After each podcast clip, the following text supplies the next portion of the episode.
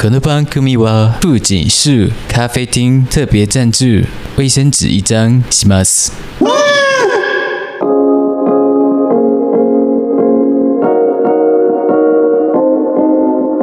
欢迎收听彼岸薄荷。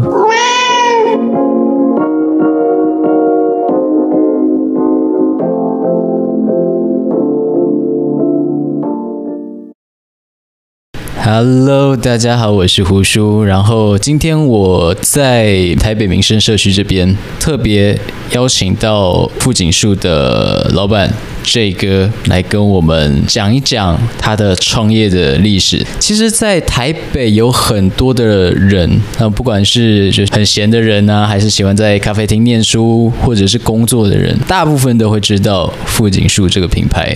所以今天我想要请我们的富锦树的老板 J 哥来跟我们讲一下他的品牌的创立一路走过来。那我们的今天的主题一定会有个主题是什么？如果你很讨厌某一个人，你就叫他去创业。好，让我们来欢迎 J 哥。Hello，大家好，我是 J，富锦树的 J，大家都叫我富锦 J。因为富锦树在富锦街，所以大家就叫我富锦 J。哎，这个我想问你一下哦，你有 catch 到吗？其实我没有 catch 到，这个梗很冷。好，来你让你问，来我我先来形容一下。OK，这个大概是一个什么样的人？你觉得你自己是个怎么样的人？永远记不得人家的脸跟名字的人。我叫什么名字？呃，我我在节目里面的名字，我不晓得，我真的不晓得。啊，你来上我的节目，你不知道我的名字？我知道你的本名叫。我跟这哥认识是经由一样，在民生社区这边一家店面是做妇幼的，对。然后那那位也是老大哥，叫做汤米哥。汤米哥。然后我们就有一次去唱歌，然后后来这哥就喝得醉醺醺的，然后跑进来。对。然后在这之前，汤米哥跟我们讲说：“哎，胡叔，我跟你讲，等一下会有一个民生社区刘德华会过来。”然后那个就我们就看到这哥醉醺醺的走进来，哎，我来了，然后都不讲话。对。我想说。第一个印象啦，就觉得说帅，诶，有型，帅不敢讲。个人是觉得说，你一进来，嗯，我讲坦白的，我觉得你不好相处。哎呦，我跟你讲，其实我真的蛮难相处。可可是，那你怎么会怎么会第一眼就让你觉得我难相处？因为你进来的时候脸很臭，是假的，超臭。然后后来才知道你是喝醉，然后你是在忙。没有，但我其实平常都是那个臭脸。就天生长了一副臭脸样，就是我只要不笑，就感觉脸很臭。就好像你欠了我很多钱的样子，所以说你身上有刺青吗？我身上完全没有刺青。如果你就背后就刺一条龙，然后你再去那个市场啊那边晃一圈，人家可能会以为你是嘎头。但我觉得我从小我有这样的认知，我蛮有那样的特质。嗯，对，我觉得我应该可以演演那种黑道角色。哎，但是讲坦白的，你散发出来是一种气势，是气势。我觉得是一种气势，这种很难相处的气势。哎，哎，哎，呃，你要这么说也是可以啦。我觉得，我觉得这太容易被误解了，真的很容易被误解，被误解了。但是你的造型又不像呃黑压低亏靠那一种造型，真的很不像。你是你的造型是很斯文的，你是读书人的感觉，包装过的文青，哎，就是洗白过的黑道，完全正确，就是这样。那我们来回归一下主题好不好？好，今天是什么主题呢？我刚才已经讲过了，你可以不要这样子吗？你认真一点可以吗？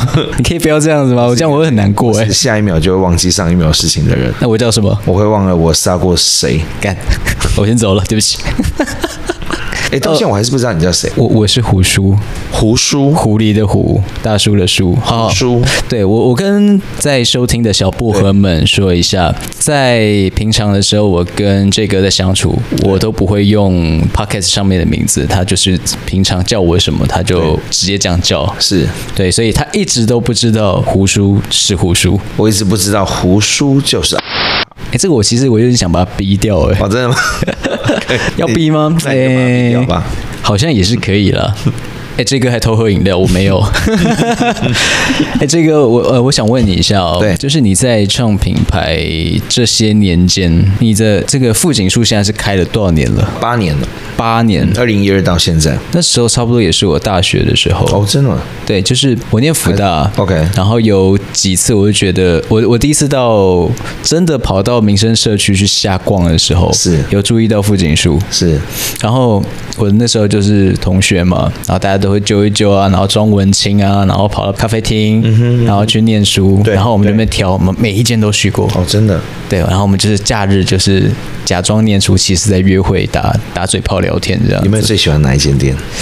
其实我比较喜欢的店都倒光了，对不起，都倒光了。对，例如说，我已经忘了名字了。OK，那八年前的事情了。OK，对，那我有想到一件事情，对，富锦树能够在富锦街这边屹立不摇，一直开下去，我觉得一定会有原因。嗯、要不然你就做的很黑心，要不然就是你东西卖特别贵，要不然你就是管理特别好。你觉得是哪一个？呃，应该特别帅。干，我要走了。我个人我猜想，第一个你的风险管理控得好，你的成本都都抓得很好。我在猜啦，uh huh. 但是我觉得这种事情还是要让你自己来讲。不应该说是风险管理，而是说，其实每一个品牌，我都觉得它是有机会，但是它需要给予足够的时间去成长。当它时间给的不够多，你要它快速成长的时候，又没有给它足够的养分，它可能就会失败。所以你现在，我现在留下来的三的店呢，都是呃在比较早期创业初期就已经有的店。那后来快速成长的时候，那些必须要快速让它成长，然后钱不够、人不够、资源不够的那些店都做得不。所谓的资源是哪一些资源？资源其实就人跟钱嘛，不外乎这两件重要的事情。嗯，所以你有你有了你有钱，你可以投资，呃，人也是需要投资的。装潢需要投资，设备、商品，其实很多方面都是需要需要用钱来打造。那我始终相信一分钱一分货这件事情，就是没有所谓的 CP 值。我我不认为有 CP 值。你你的意思是说，不管是在你的装潢上面，嗯，就是真的就是一分钱一分货。其实我们自己在用这些录音器材或三 C 产品，其实都知道，对，你花钱买很便宜的，可能 OPPO 他妈的就是烂，就一下就坏掉了。他是不是没有付你广告费？OPPO，哎，OPPO 现在在 Q 你 OPPO，呃，现在就是在 Q OPPO。人的方面，我觉得在任何的产业里面，开店也好，你的伙伴也好，干真的是一分钱一分货。嗯哼，就是你如果说花个呃两万五、两万三、二十二 K 之类的去请一个人，然后请他来做高阶的事情，我觉得那是不可能的事情。嗯，但是又常常有人会说，想要成功，你就要去接受这样子呃最低的资源、最低的底线，然后。去表现给你的老板看，他才会帮你加薪。我觉得这也合理，但是这要怎么样在这两者之间做一个平衡？道理很简单，我们常常听到有人说过一句话，就是你给得起香蕉，你只请得起猴子，对吧？常常听到这句话。嗯哼，嗯哼，在你经营过这么多年的状态之下，你的心得或者是你的请人的弱点大概是在哪里？我觉得每个人都有强项啊，与其去看他的弱点，倒不如去看他强项。嗯。可是呢，难是难在说怎么去沟通，怎么去运用它。嗯，因因为我觉得这个每个时代不一样。你说以前像我小时候，呃，我爸就说你你不要去跟老板计较太多，因为你每做每一件事情到最后都会是你的，而不是老板的。嗯。哦，所以我其实是在这样的观念的教育思想逻辑下面，我不会去说哦，我今天做比较多的事情，我今天多做了一个小时、半个小时、十分钟，哦，我这样一定要跟你要到多少？但是我小时候刚出社会的时候，那个前提是台湾的薪资都还没有比现在低呢。也就是说，我二十年前刚出社会的时候，那薪资还比现在高。那因为我我又在美商，所以美商的确他在一开始，呃，也就给的不错。因为我不会说哦，好，我就一定要怎么样怎么样。那我觉得这个是一个观念的问题，这个观念蛮好的。我就觉得说，呃，很多东西我都没有摸过，没有碰过，所以当公司提供这样的机会，公司有这样的挑战叫我去做，我就有新的学习。而这学习永远是留在我身上的，这个技能是没有人带着走，没有人抢着走。所以只要他给我他该给的，他可以付的，其他后面我都把它当成是在投资自己。那我就出国念书了。出国念书，我大概六年后回来，我其实那时候已经快三十岁了。嗯，那时候刚好整个。呃政策在推二十二 K，政府会补助企业，所以企业只要付二十二 K，就两万二给员工，其他多的政府来补助的这样一个策略出来之后，就迅速又那个薪资是整个被拉低了，比我以前刚出来工作的时候还要低。我会觉得这个真的是太低了，太低了。可是社会的环境是这样，好像又很难改变，所以我们也没有去抱怨呢。那时候我已经结婚了，嗯呃。所以，那时候你几岁啊？我那时候二十九岁，那我又住在台北，所以我住在亲戚家，对，然后寄住在亲戚家的一个、嗯、一个一个空间。我总觉得这样的薪资是不太合理的，我也没有针对这件事情去觉得说哦怎么样，因为我觉得。还是有一个很远的、远大的目标在后面，就是说，我现在所学的，我现在所这些东西，后来都还会是我的。但是真的也用得到？对，所以我只要运好好的运用这些资源跟这些累积的东西，我就能够创造出更大的价值。这是这是观念了。对，观这是一个我们我我认为啊，是我这一辈应该要有的观念。但是我觉得为什么大家会无法去接受刚刚这个你所说的原因，就在于说，OK，每一个人呃，每一个上级或者是是每一个创业者都会一代一代的不断的去压下一代，这是常常出现的。但是会不会有好人？我觉得会。好的老板，我觉得很多。嗯哼，但是我们都没有看到。对不起，这边停一下。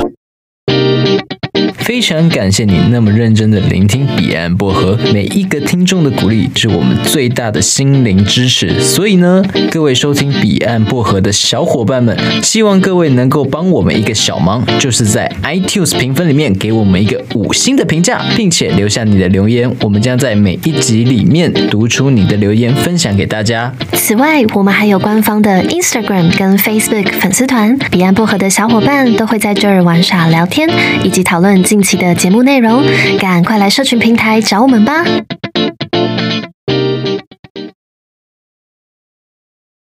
好，刚刚因为演习，所以我们去避难了。那中共目前没有派飞机来，所以大家可以不用担心。那么我们刚刚把话题再拉回来，好的老板其实很多，但是为什么我这一辈的年轻人？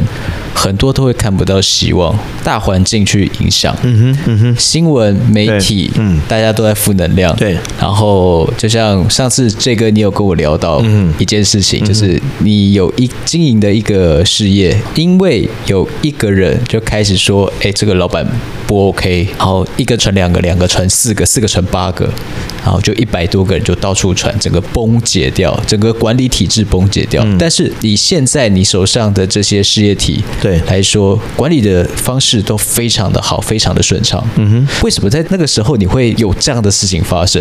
干的我知道大家都很八卦，那个同事搞在一起啊，然后还怎样又怎样了？对，我相信会有这种事情。嗯哼，但是在这一方面，那个时候的这整件事情，分享给我一下。那个时候，其实我真的闪电蛮快速的啦。我在四年内开了二十五家店，而四年内的二十五家店，并不是全部都是同。一个呃业态，如果今天是同一个业态，我就是呃复制复制，那很那人才也可以流动啊，资源可以互相调度啊。但我这二十五家店都是不同的，例如说我从服饰，然后开到不同品牌的服饰之外，有男装有女装，然后有台菜啦，有咖啡啦，有咖喱饭呐，有生蚝吧，有花店，有家具店、冰店，也太多了吧？以上还有呢，还按摩店，以上 通通都是不同的店，所以这些资源是没办法互传的。呃，好，那我要在这么短的时间打造自己的一个梦想的国度，那我需要很多人才。可是这东西你一定会有资源分配的问题。嗯，那当沟通没有沟通的很清楚，没有办法跟大家沟通很清楚，所以理解度会不够。我为什么我要把资源投在那里，而不是你这里的时候，其实慢慢慢慢会有一些抱怨出来。那这抱怨出来，其实如果没有在当下就立刻去处理，是很快很容易就急转直下。当初面临到的问题大概是这样。所以我是觉得，当初是不是在管理上的一个小小的缺失，你没有很快的去把它给补起来？那是一个很大的缺失，不是小小的缺失。那个是一个，就是蛮致命性的，甚至可能让我整个公司倒掉。是不是一开始你觉得他还好？没有，我一直知道他是个问题，可是我找不到方法，呃，我不知道该怎么办，因为我也是第一次创业嘛。那一次的经验就学起来了。对啊，刻骨铭心啊。是哦。对，我个人在猜想，是不是就是把基层的管理先 control 住，然后再去向下扎根，这样会最稳当。我觉得管理是一门呃，真心是一门艺术，嗯，而这门艺术需要交给专业的人来管理。有些人就是很适合管理，有些人适合开创，有些人是维持。那我觉得我是看清楚自己适合什么样的角色，这件事情是重要的。那我觉得我擅长跟最适合的是发想跟创意，就是开创的那一个。我我是做零到一的人，那一到十，十到一百都会需要不同的人才。哎，等一下，我刚刚想再想一家是香槟香槟台菜，对，香槟台菜，对，香槟台菜也是也是这个的吗？对啊，对啊，我没记错吧？没错，你记得是对的。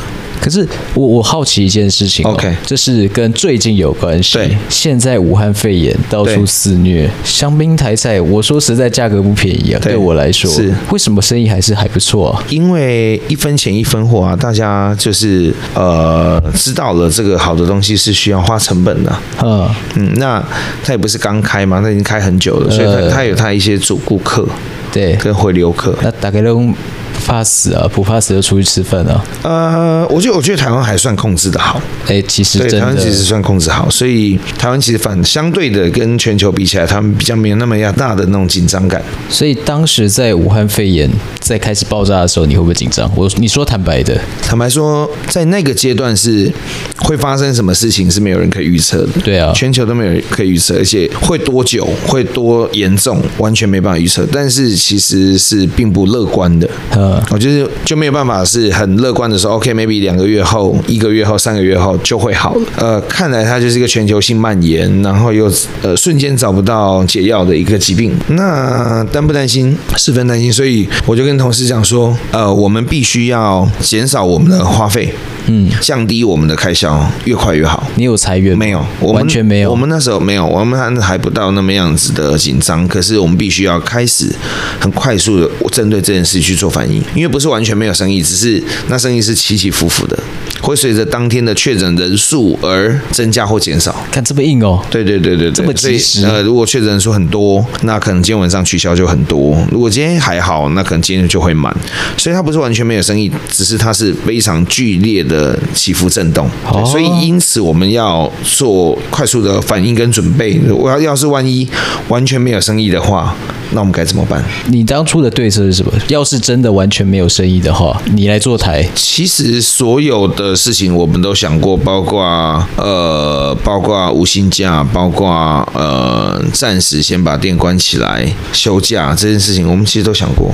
嗯，因为你跟真的不知道会发生什么事情，但是还是没有实行嘛。就是对，蛮幸运的，在整个成本上都还可以打平，就是都 OK 这样子。没有没有没有没有打平是赔钱的。哎，嗯，我可以问赔了多少吗？小赔为赢啦，小赔小赔是不是？对对对，就是在长期的平均下来是还 OK。对对对对，就就就拿以前赚的来补吧。变相做白工，但是也好，嗯，至少把这个间店维持下去。因为因为我们在做企业是，你有社会责任，你不能说哦，你今天不好，你就大家都解散。人也有一个延续性，你要训练一个人不是那么容易，所以这是有责任、有延续性的问题。所以，特别是当你知道说你前面面临的是一个不可控，但是又不是你愿意的，就是一个不确定性的灾难，那你当然还是会希望这些人你是能够守护住的。其实，在那个当下哈，反倒不是我们去跟员工讲，反倒是有员工来问我们说：“诶，老板，我们不放无薪假可以吗？”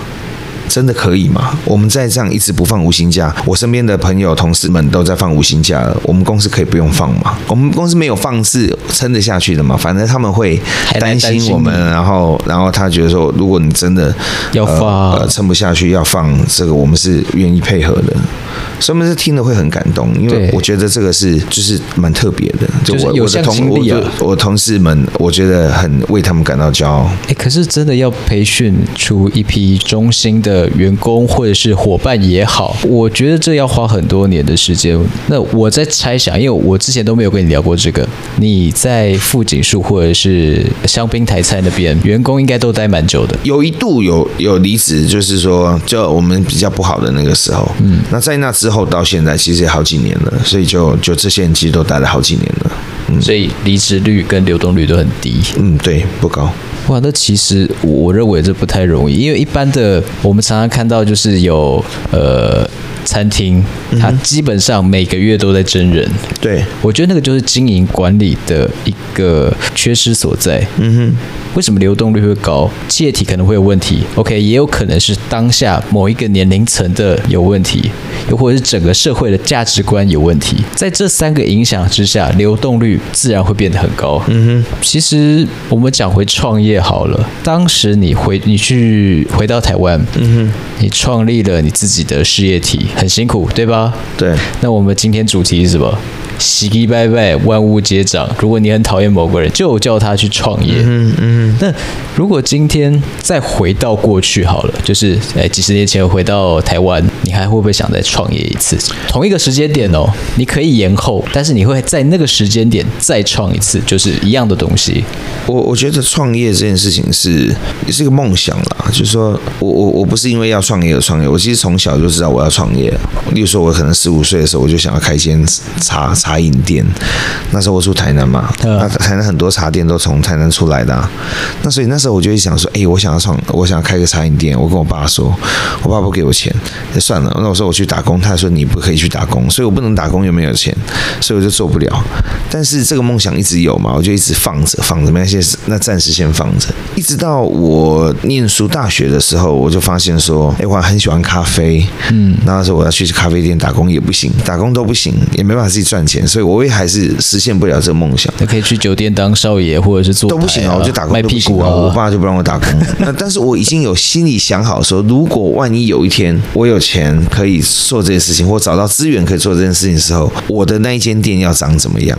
其实那个长怎么样的这一个想法，其实是在 maybe 在二十几年前，在我十几岁的时候就已经想过了，我已经计划好了。后面会做的这些事情，真的不是说因为我长大，然后我呃呃想创业而创。业看别人在做这个觉得很好，我才跑去做，或者因为我要赚钱而去做这事情。我我我的心中的创业的蓝图是对我自己的梦想的实现的关联性比较大。这是什么呢？就是跟生活有关的全班，跟生活有关的所有事情，我都希望我们能够在里面找到我们可以贡献的价值。这是我对于生活的想象。嗯，所以吃喝玩乐啦，食衣住行啊，呃，这些都是我觉得在未来可以着力的地方。回归到一个初衷，对，或许你在创业的过程中，你有想到一件事情，就是你要怎么去回馈社会，嗯哼，怎么样去散布一个好的价值观呢？大家应该要重视品质，而不是重量不重质。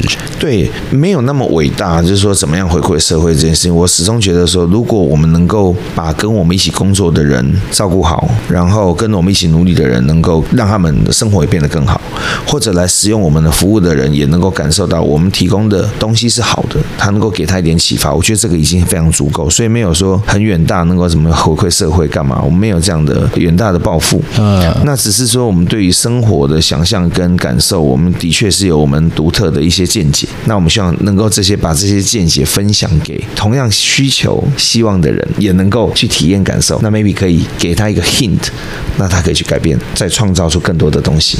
哎，所以像你刚刚讲到再创造，嗯，那换句话说，以现在的年轻人，你会不会鼓励大家去创业？因为像现在的很多创业结构，最近不是武汉肺炎吗？嗯。然后一堆人跑去拍 YouTube 也好，对，然后跑去卖保养品也好，网拍也好，直播也好，线上课程也好，什么都有。对，甚至我还上次看到有一个大学生吧，对，跑去开那个线下讲座，嗯哼，然后说怎么创业。我想说，干你一个二十岁的大学生跟我讲什么创业？对，下面广告词还有文案，漏漏等，嗯哼，我想说，干这些东西真的存在吗？就我就觉得很奇妙，会不会变成说为了创业而创业，嗯，我觉得那个是本末倒置的。我我觉得对我来讲，我还是鼓励年轻人创业啊。嗯哼，呃，而且我觉得这不分年纪的，就是你如果十几岁能够创业，你就不要二十岁才创业。先颠倒看看。当然了，啊，就是我我在这方面我相对是很很积极、很开放。我也不认为现在的年轻人不好，所以我不太通常不太去抱怨现在的年轻人。反相反的，我很喜欢用年轻人在公司里面，因为我觉得他们。们的创意、他们的想象是蛮好的。可能有一点就是说，因为他们没有那么多的社会的经验，对，所以在执行力跟坚持度方面会稍微不足，或者是如何去募集资金的这件事情可能会比较没有 idea。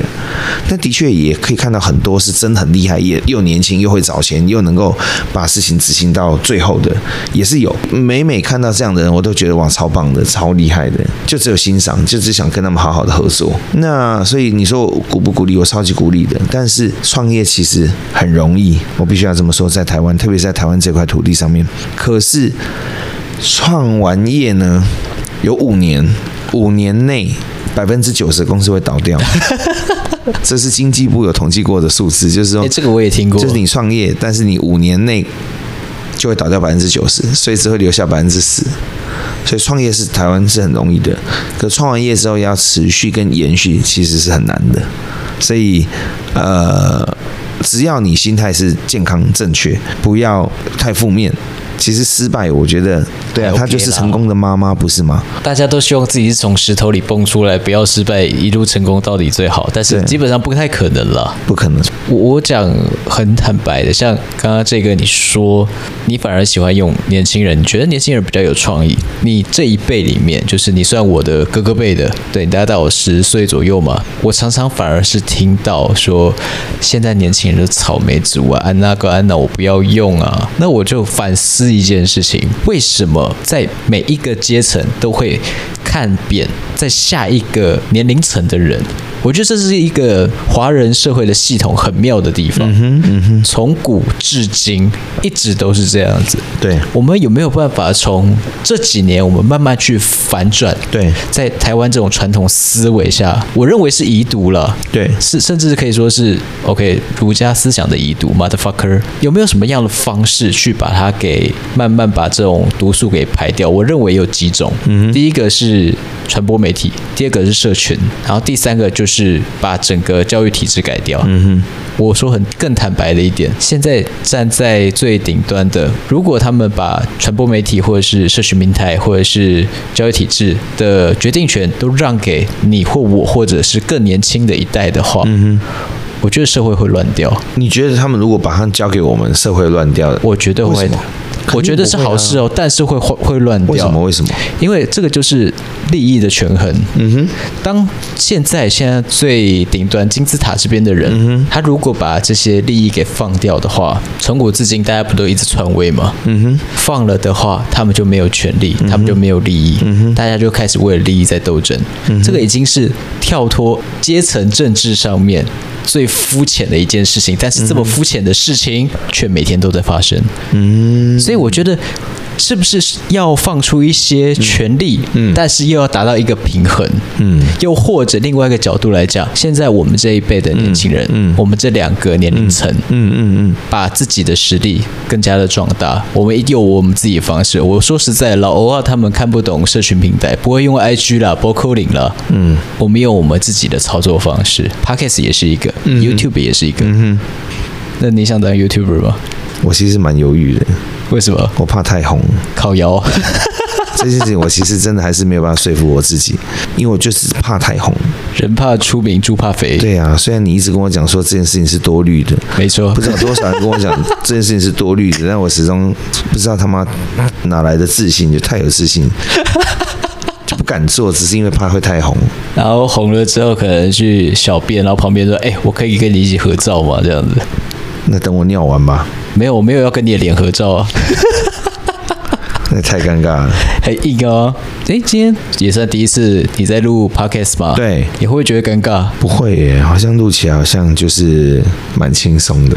是哦，对，但是你有包袱哎，有还是有吗？有啦，我们来吃脆笛酥好了。包袱重的嘞，真的吗？怎么会？有啦，因为你因为你今天问的东西都比较认真嘛，嗯，所以我就回的比较认真。没关系，下次下次我们就来录那个闲聊。今天这些好好聊，因为这真是这对我来讲就是我的工作的专业嘛。对啊，对，我就没办法讲干话。而且其实我也是，我认为了，也是对台湾现在的年轻人是有帮助的哈。嗯我其实，我其实是蛮蛮蛮欣赏，也蛮鼓励年轻世代了。我我其实没有什么负面的事情想要讲，对于年轻人来讲，各位如果你们想要找打工的话，你们可以去富锦树。欢迎欢迎欢迎！现在有开职缺吗？随时都有啊，随时都有，人都一直很缺啊。私讯你们粉丝团应该就可以了吧？我们请到我们的这个一零四官网哦，一零四对对对，我们有招募的官网。好，所以大家可以去一零四官网，台北富锦树。对对对对，富锦街富锦树这样子。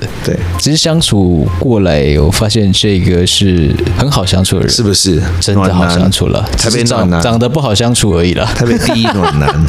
对了，我的我的形象会有我的外在的形象会有太多误解了。我昨天有人听说，哎，就看我的脸说，哎，像你长这样，就是看起来就是很花心啊。昨天有人这样跟我说啊，那你知道我们这种正面的人，久了之后我们会自己转化啊。在场几位男士，他只有说我的脸看起来花心，而且他说第一次看到我就觉得是这样。一开始我有点难过，后来我觉得有点爽。你知道为什么吗？就代表他觉得你帅啊！是啊，就帅啊，他才这样讲。你看这种自我转化的能力有多强大，自我修复功能，自我催眠，对不对？我们以前小时候都是喝欧蕾啊。哎，是欧蕾吗？差哎，欧蕾是用哎，不对，不是欧蕾啊，欧蕾欧蕾 SK two，欧蕾也是啊。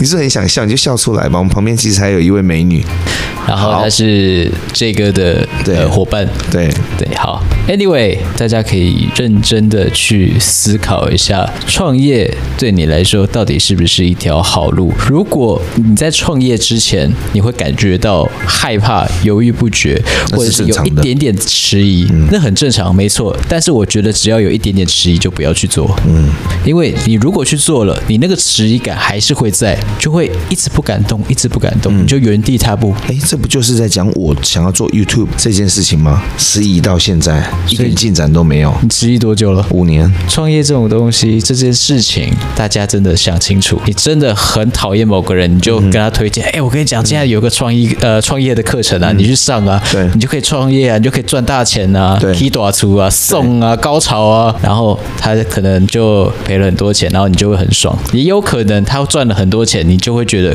干超不爽，我要超越他。两件都是好事情嘛，对不对？所以你就叫你那个人讨厌的人去创业就对了。对，鼓励。你喜欢跟讨厌的人都去创业。好，那么我们的节目到差不多到这边，那喜欢的话记得按下订阅按钮，并且可以到 Apple Podcast 上面给予评论跟五星评价，还有 IG 跟 Facebook 都可以来参与，一起来讨论，以及以后的内容我们都可以接收信箱。那么我们的节目就到这边，我是胡叔，我是 Jay，我们下次再见，拜拜，拜拜。